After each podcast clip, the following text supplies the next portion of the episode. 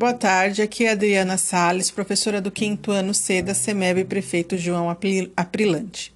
Eu estou aqui para orientar, através desse podcast, como é que será realizada a atividade de língua portuguesa. Primeira coisa que precisa fazer é colocar nome na folha, tá bom? Nome na folha. Depois, começa a continuidade da atividade sobre resumo. Na aula anterior, que já faz um bom tempo, foi feito um mapa textual juntamente com a sala através de uma live. Este aqui é nós vamos construir um resumo a partir de um texto, originando um outro texto. Então, o que, que eu vou fazer? O resumo, como que ele acontece? Eu pego as ideias principais do texto. Esse texto é um texto normalmente grande, eu tiro o que é mais importante em cada um desses parágrafos, originando um texto novo. Ele é uma compilação ou informações que são mais relevantes em relação ao texto original. Lembrando que não é uma cópia. O resumo não é cópia. Cópia é quando eu pego o livro, o livro, escolho um texto e copio ele na íntegra. Aqui não, aqui é um resumo, ou seja, eu vou retirar, eu vou tirar do texto as informações que para mim são mais importantes. A primeira atividade pede para que você copie do texto acima somente as palavras que estão grifadas, originando um texto novo. Depois eu tenho o passo a passo para se realizar um bom resumo. Primeiro, leia atentamente o texto original e não é uma única leitura, são várias leituras para que eu consiga compreender quais são as ideias importantes do texto.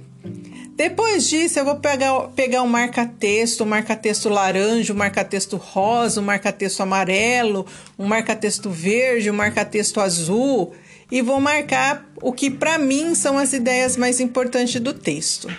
Feito isso, eu faço o famoso sublinhe. Eu sublinho, eu marco as palavras importantes. Faço uma leitura final somente lendo essas palavras que foram sublinhadas, para depois eu fazer eu fazer realmente o registro de tudo que foi que foi dito. Outra coisa muito importante em relação ao resumo e que sempre precisa ser feito é fazer a indicação da fonte. Então, se eu li se eu fiz um resumo do livro O Senhor dos Anéis, eu preciso citar ao final do meu resumo que ele é referente ao livro O Senhor dos Anéis. E qual dos três livros ou qual dos quatro livros do Senhor dos Anéis que é. Isso é muito importante, tá bom? Depois disso, vocês vão ter que fazer um resumo da, de um texto, é um texto jornalístico, tá bom? Da revista Cláudia, que fala da saída do Chaves do SBT. Vocês vão ler o texto uma, vão ler o texto duas, vão ler o texto três. Quando vocês perceberem que vocês compreenderam bem o texto, vocês vão estar tá marcando quais são as palavras-chave e vão estar tá transcrevendo essas palavras marcadas para as linhas que estão aqui.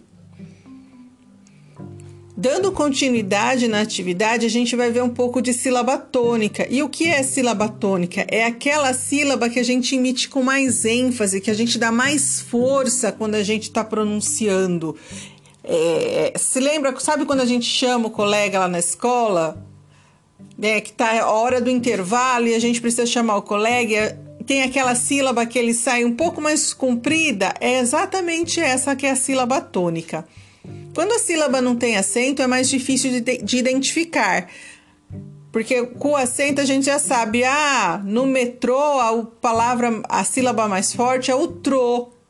Mas quando eu tenho a, a questão do cavaleiro, que eu não tenho um acento, então quando eu tô com dúvida, não sei o que fazer, o que, que eu faço? Vou chamá-la cavaleiro. Então eu já sei que o lei é uma sílaba tônica. Nós temos três tipos de sílaba tônica: as oxítonas, que são sempre a última sílaba, as paroxítonas, que são a penúltima sílaba, e as proparoxítonas, que são a antepenúltima.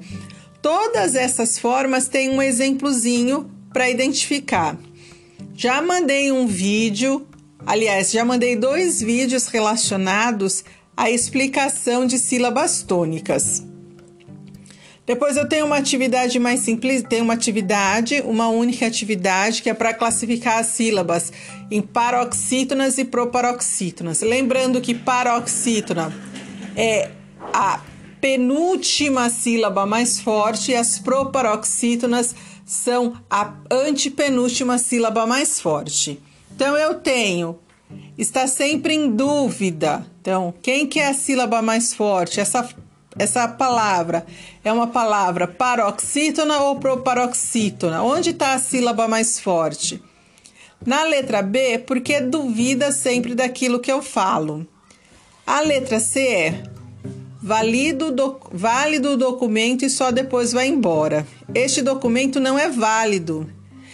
A E tem um público muito fiel. A F publico artigos em jornais e revistas. AG, no final do ano, premio os melhores alunos. E a H, os melhores alunos recebem um prêmio no final do ano.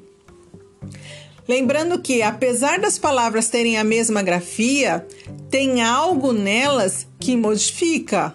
Então precisa ficar atento nisso. Se você tiver alguma dúvida em relação qual é a sílaba tônica, lembra sempre de chamar a sílaba. Isso vai ajudar bastante.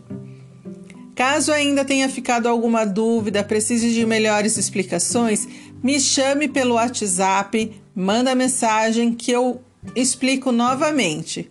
Até mais, terça-feira a gente tem aula de matemática e eu aguardo todo mundo na live às três da tarde. Até mais!